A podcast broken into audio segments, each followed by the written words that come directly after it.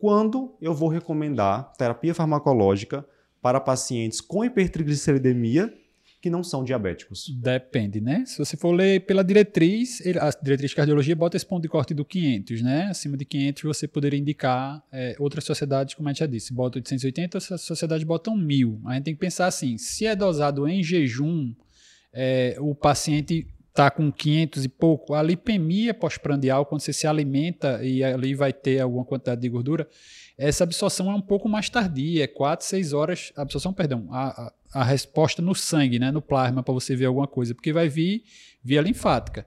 Então, assim, se está em jejum 500 e pouco, 6 horas depois de uma refeição, pode passar de mil, pode chegar num ponto onde você teria um risco é, de pancreatite, né? Se você não tem histórico nenhum de pancreatite, nunca teve quadro nenhum, não tem doença de via biliar, não tem outros fatores de risco, então, acho que isso tem que ser levado em consideração também. Se você for pegar a resposta uhum. de prova, limpa ali, você, ó, acima de 500 para não diabético, na diretriz de cardiologia está colocada, né? Aí vai, vai ter um ponto ali para você começar um tratamento. Lembrar que isso tem que ser repetido, ver que realmente é aquilo.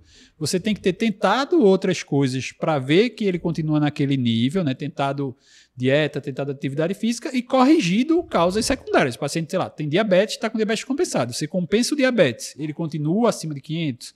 Compensei o diabetes, ele já caiu. Lembrar que a insulina, né, ela é um dos principais ativadores da lipase lipoproteica, que é a enzima que reduz é, o nível de triglicerídeo, né, que joga ele para a questão de armazenamento, né, nos tecidos, né, adiposo principalmente. Então, se você tem um efeito, a insulina está funcionando direitinho, está tudo certinho, teoricamente esse triglicerídeo vai cair. Então você tem que ter tratado isso para poder considerar que ele realmente tem uma hipertrigliceridemia persistente.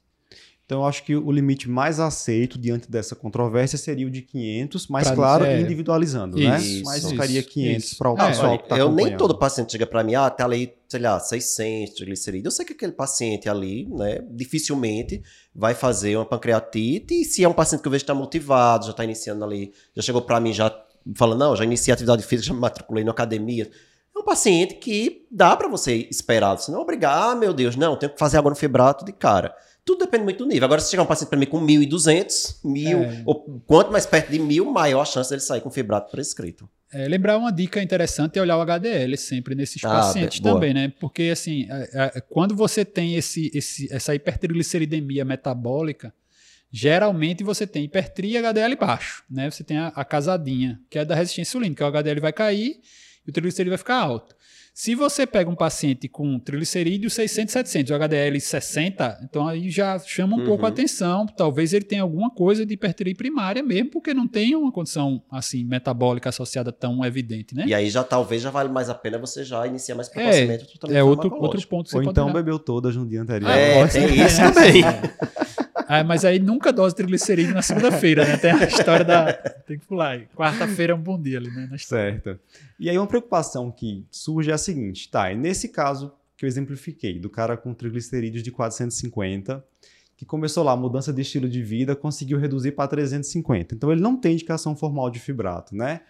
Minha preocupação então vai cair sobre colesterol, sobre risco cardiovascular na realidade, uhum. e é um paciente que pode ser candidato a usar estatina se ele tiver risco cardiovascular alto, muito alto, certo? E aí lembrar que se ele for candidato a usar estatina, a estatina é tratamento para hipertrigliceridemia Isso. também, não é obrigado a ter um febrato.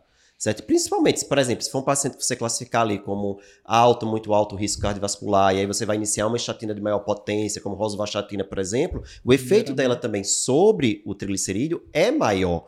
Então você está tratando também a hipertri residual nesses casos de alto risco cardiovascular em que você indica a estatina para o tratamento da hipercolesterolemia. E ainda fica a historinha de que se ele tem um triglicerídeo acima de 200, teoricamente você tem que considerar o colesterol não HDL para indicar a estatina, Isso. por aí vai, porque a gente lembra que a maioria dos laboratórios eles calculam o LDL e para calcular o LDL, na fórmula entra o triglicerídeo, né? Aquela triglicerídeo Isso. dividido por 5. Aí né? quando está acima de 200, a fórmula subestima o valor do LDL. Isso. E se você levar em conta só o LDL, você pode não indicar o tratamento.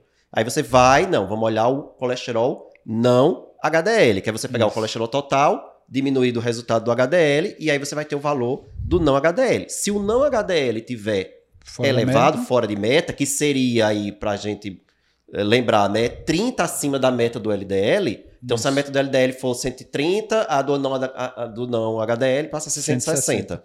Né? Então, pode ser que aquele paciente tenha essa indicação de estatina pelo, pela avaliação do não HDL, do colesterol não HDL.